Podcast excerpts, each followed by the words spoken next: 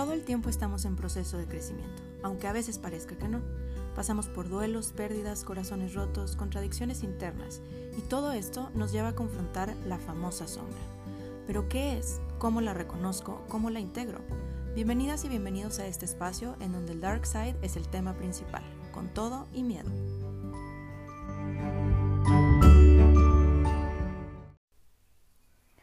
Hola, oigan, pues bueno, mi nombre es Ana Victoria Rodríguez y vivo aquí en Ciudad de México y pues decidí empezar este espacio, abrir este espacio para hablar sobre la famosa sombra. Yo soy astróloga terapéutica evolutiva y doy consultas de carta natal.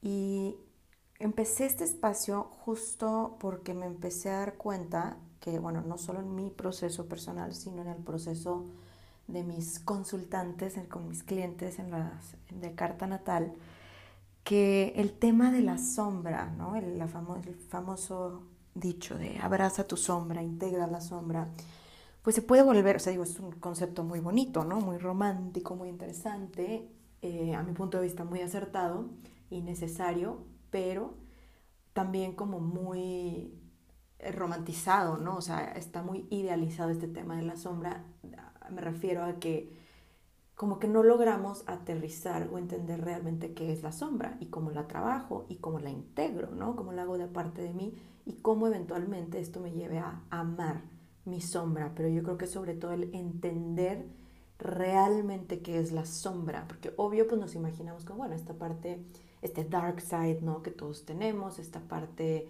eh, de la que a lo mejor me siento avergonzada, esta parte que me saca toda mi enojo y estas características de mi personalidad que quizá no me fascinan, que sí, sí, sí, sí, en parte sí es eso.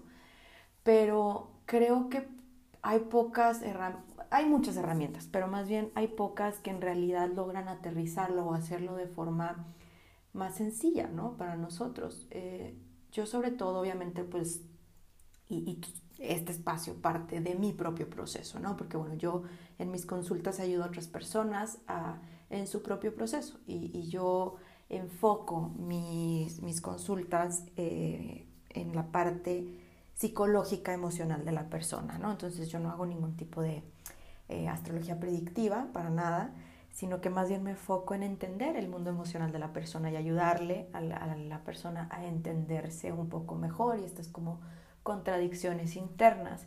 Entonces, pues una de las cosas que más veo es que cuando toca ver esta parte más oscura, esta parte de la necesidad del control, la posesión, los celos, la ira, la rabia, eh, la inseguridad, la necesidad de los apegos, ahí es cuando no sabemos cómo, ¿saben? O sea, no, no, no, hay un ABC que nos diga, bueno, es esto, esto y esto, y cómo, ok, cómo le integro.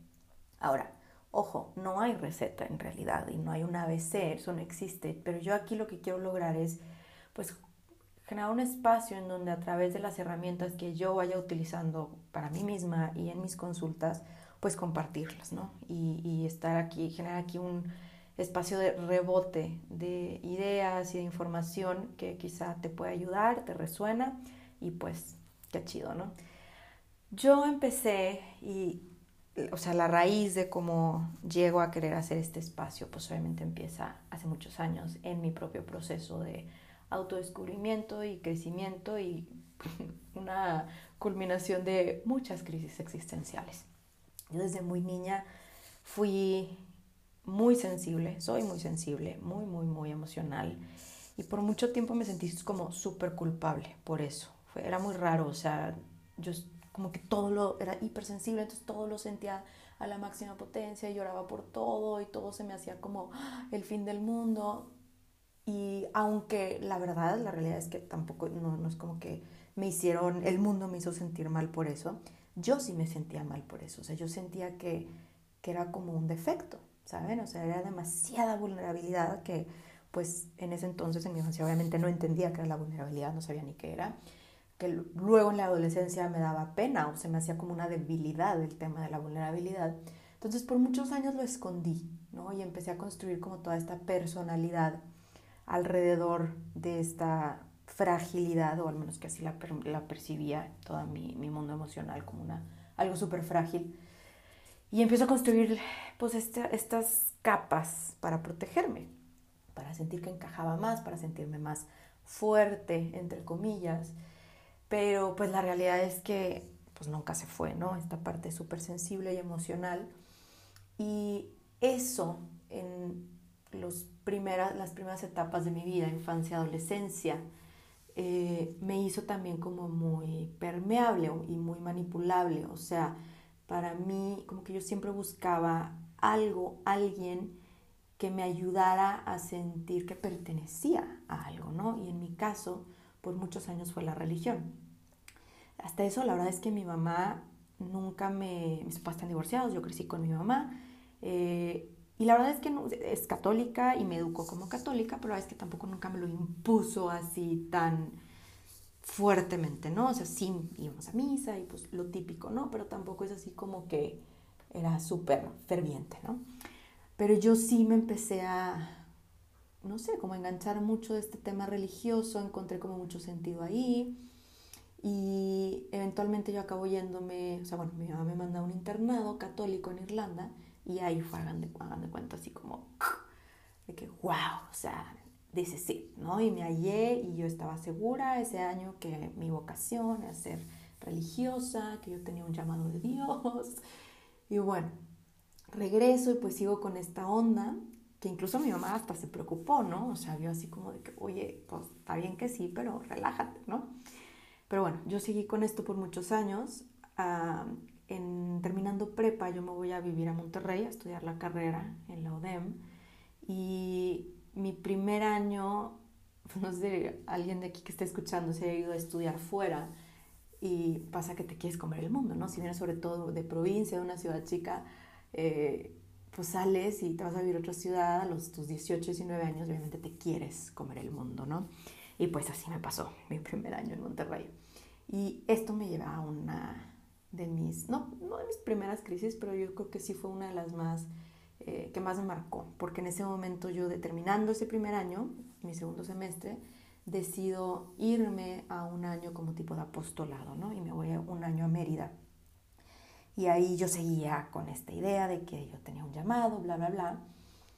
Pero bueno, en súper resumidas cuentas, a final de este año, regresando a Monterrey, eh, entra una crisis existencial total y absoluta, ¿no? Y me doy cuenta de que, oh, rayos, ya no me hace sentido esta religión. Todo iba como en contra de muchas cosas de las que yo poco a poco me fui dando cuenta que, que eran más un tema como de... Yo empecé más por el tema de los derechos humanos, que fue lo que me empezó a confrontar con la religión, ¿no? Fue lo que me empezó a hacer como cortocircuito, pero eventualmente fueron también temas espirituales pero bueno, en fin, tuve un proceso ahí como de desengancharme de la religión, lo cual poco a poco, les estoy hablando que esto fue un proceso de mínimo un año, en donde también hago aquí un paréntesis cultural, tuve un novio en ese momento que era cero católico y me confrontaba mucho en el sentido de, o sea, no que nos peleáramos por eso, sino que él, sus creencias, eh, me confrontaban mucho y me hacían cuestionarme mucho, lo cual ahora agradezco muchísimo, porque ahí empezó, o sea, gracias a eso, eso me, me, me triggerió muchos eh, cuestionamientos, ¿no? El caso es que, bueno, y, justo me él me regaló un libro que es ahora una de mis Biblias, eh, Muchas vidas, muchos maestros de Brian Weiss, que ni siquiera leí en ese momento, yo lo acabé leyendo siete años después, cuando venía ya camino a Ciudad de México, literal lo leí en el avión camino a México. Y, y bueno, ahí empieza otro, otro camino. Pero digamos que en ese momento yo entro en crisis y me, me desengancho ya por completo de la religión católica y decido empezar a estudiar Kabbalah.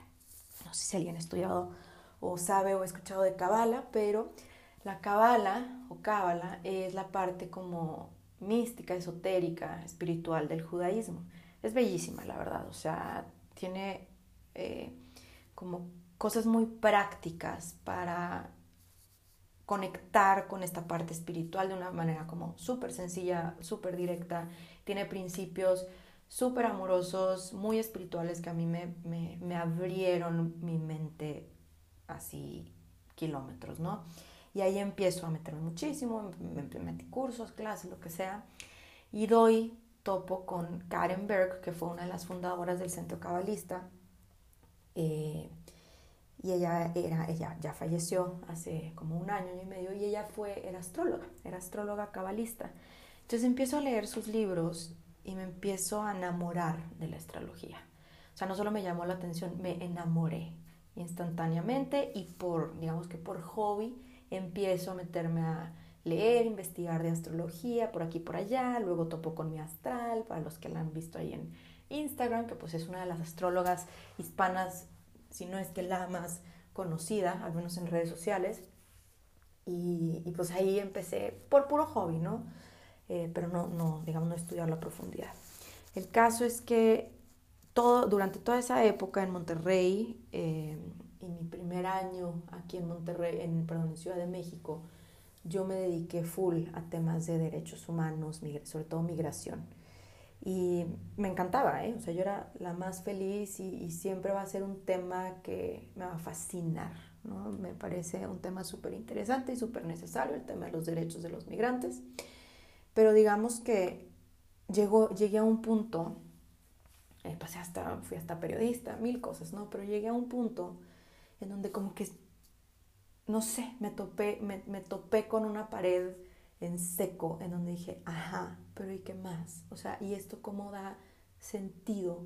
Empecé a sentir que me faltaba la parte espiritual y empecé a sentir una, sequía total y absoluta espiritual dentro de mí.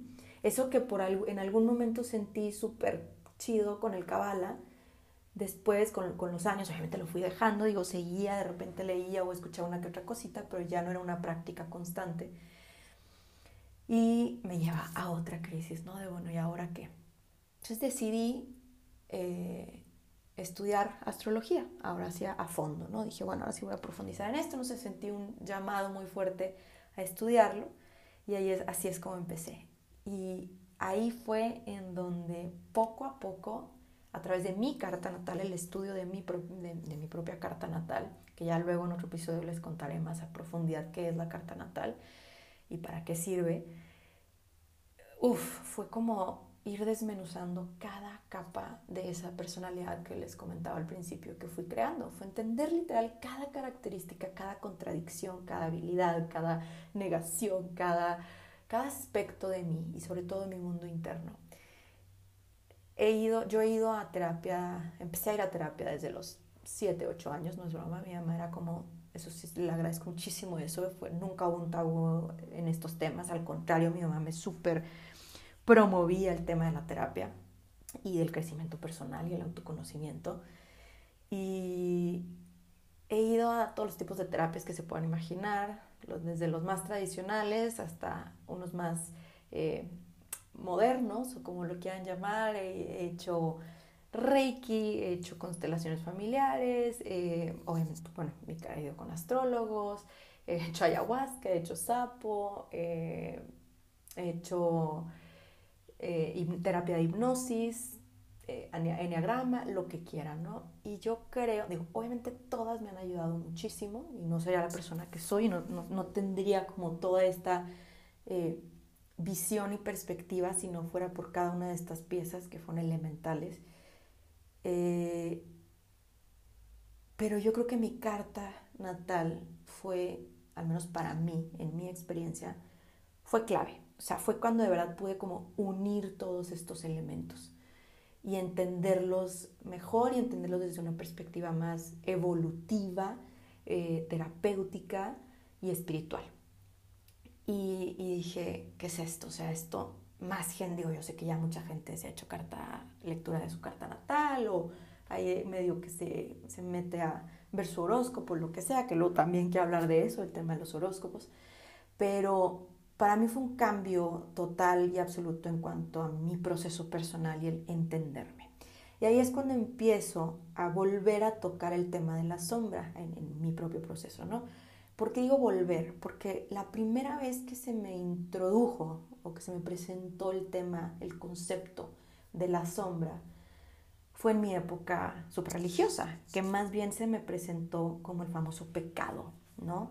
Que, que bueno, hablar del pecado eh, cuando, cuando, digamos, me enseñaron lo que era el pecado, se, se, nos presenta, quienes son católicos o hayan tenido formación católica en algún momento, se nos presenta como, bueno, estas emociones de la, la, famosa ira, la soberbia, la avaricia, la lujuria, la gula, la envidia, la pereza, los siete pecados capitales, se nos enseñó que ni siquiera venían de nosotros mismos, ¿no? Que venían de un ser ajeno que nos tentaba para sentirlas y actuar desde esta emoción, ¿no? Desde esta tentación. Entonces, ¿cuál fue el primer concepto que yo adopté de esto? Pues es son malas estas emociones. Obviamente son tentación y me, llevan al pecado y son malas y si yo sigo pecando con esto, pues me voy al infierno, ¿no? Entonces, número uno es un rechazo total. Mi primera enseñanza de la sombra, de mi sombra, es que uno ni siquiera venía de mí, era una tentación eh, ajena a mí y yo caía en ella y entonces era súper malo, ¿no? el pecado. Entonces, pues obviamente crecí rechazando por completo mi sombra y ni siquiera creyendo que era yo misma, ¿saben? O sea, que era más bien el diablo quien me tentaba. Y además de esto, toda esta educación mm, no solo nos enseñó a rechazarla, la sombra, sino además ni siquiera nos enseñaron a cuestionar de dónde venía realmente, ¿no? Carl Jung, que, uff, yo creo que lo voy a, mencionar muchísimo en cada episodio porque es uno de mis favoritos y habla mucho sobre cómo el cristianismo dogmatizó el bien y el mal, la luz y la sombra, lo convirtió como en un principio absoluto, un problema universal en donde lo, lo, dualizó, dualizó por completo la realidad entre el bien y el mal. ¿no? Entonces se crea desde, desde esta creencia una separación total y absoluta de la luz y de la oscuridad. Cuando van juntas. No puede, no puede haber luz si no hay sombra y no puede haber sombra si no hay luz. Se necesitan mutuamente. la John también decía que la comprensión de estos opuestos aparentemente es indispensable. Ahora, es algo muy difícil para el cerebro humano, para el humano es muy difícil tolerar que tenemos esta dualidad dentro de nosotros, que en realidad no es una dualidad, nomás que así no le enseñaron, pero el aceptar que hay esta parte oscura, pecaminosa dentro de nosotros, nos cuesta mucho. Y lo digo y me sigue constando. O sea, a pesar de que ya lo tengo más consciente, a pesar de que todos los días me informo, me educo de nuevas formas de entender y de, de integrar esta sombra, me sigue costando muchísimo, ¿no? Y sobre todo entre el tema de la vergüenza. Con la sombra yo creo que viene de la mano el tema de la vergüenza. Nos da vergüenza reconocerla a nosotros mismos y sobre todo a los demás, ¿no? ¿Por qué? Porque si hay una sensación de que si ven mi sombra, es como si se dieran cuenta de que ¡ah! hay algo dañado dentro de mí, lo cual me hace indigna, indigno de ser amado, de ser visto, de ser reconocido, de recibir, de merecer. Entonces son muchos temas, ¿no? Que se van, vamos a ir desmenuzando poco a poco, pero pues bueno, este, en este primer episodio pues quería hablar de eso, de cómo llegué a querer, a desear esta intención de crear este espacio para hablar de este tema en específico. Eh, mucho obviamente de, de, lo que quiero hablar aquí, pues no voy a hablar de astrología como tal, así sola y hacer predicciones para nada, tampoco voy a enseñar astrología, pero va a haber muchas referencias, obviamente, de, mis consultas de carta natal, eh, de cómo lo manejo yo, de herramientas que me han funcionado a mí. Y pues la verdad es que mi intención al final del día también es, siendo muy honesta, es esto es parte de mi propio proceso, de mi propio proceso de mi sombra, de conocer mi sombra, de atreverme, de ser más vulnerable, de ser más abierta, de ser más transparente.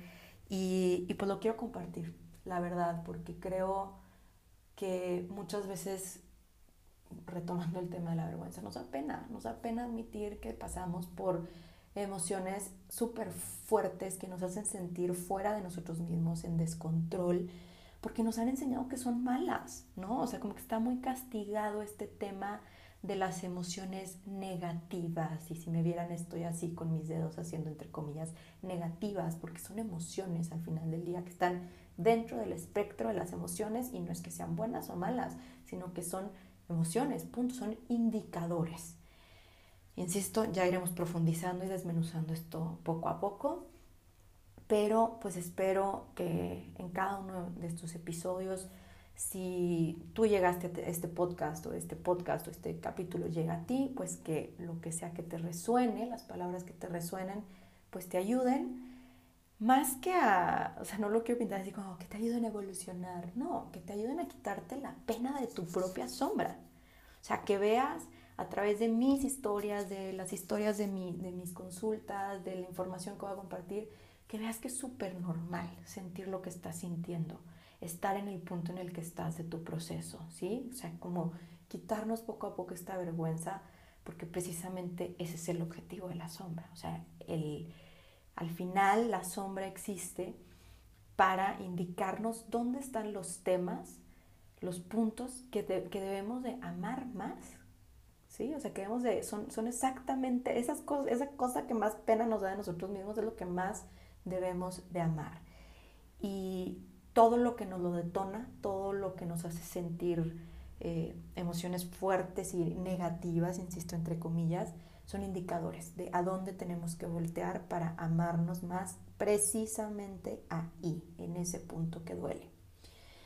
En fin, pues esto eh, esto es, el próximo episodio, ahora sí voy a profundizar qué es la sombra, eh, cómo se ve, cómo ha sido mi, mi, proceso con la sombra en específico. Va a hablar mucho de mi propia sombra, que ya les platicaré en el siguiente, pero pues mi propia sombra, o yo creo que el aspecto más fuerte de mi, de mi sombra es, va muy relacionado con la relación con mi mamá eh, y cómo mi mamá ha sido mi, es mi maíz, yo creo que será el resto de mi vida una, sino es que la maestra más importante y el espejo más importante para, haber, para poder haber visto mi lado más oscuro, ¿no? Y, esa parte de mí que me da más pena y que me da más vergüenza y que me choca reconocer que sí tengo. En fin, pues espero eh, les haya gustado y espero les vayan a gustar poco a poco cada uno de los episodios que iré subiendo. Lo voy a hacer semanalmente y pues nada, que tengan un muy buen día, noche, tarde y nos vemos, nos escuchamos en el próximo.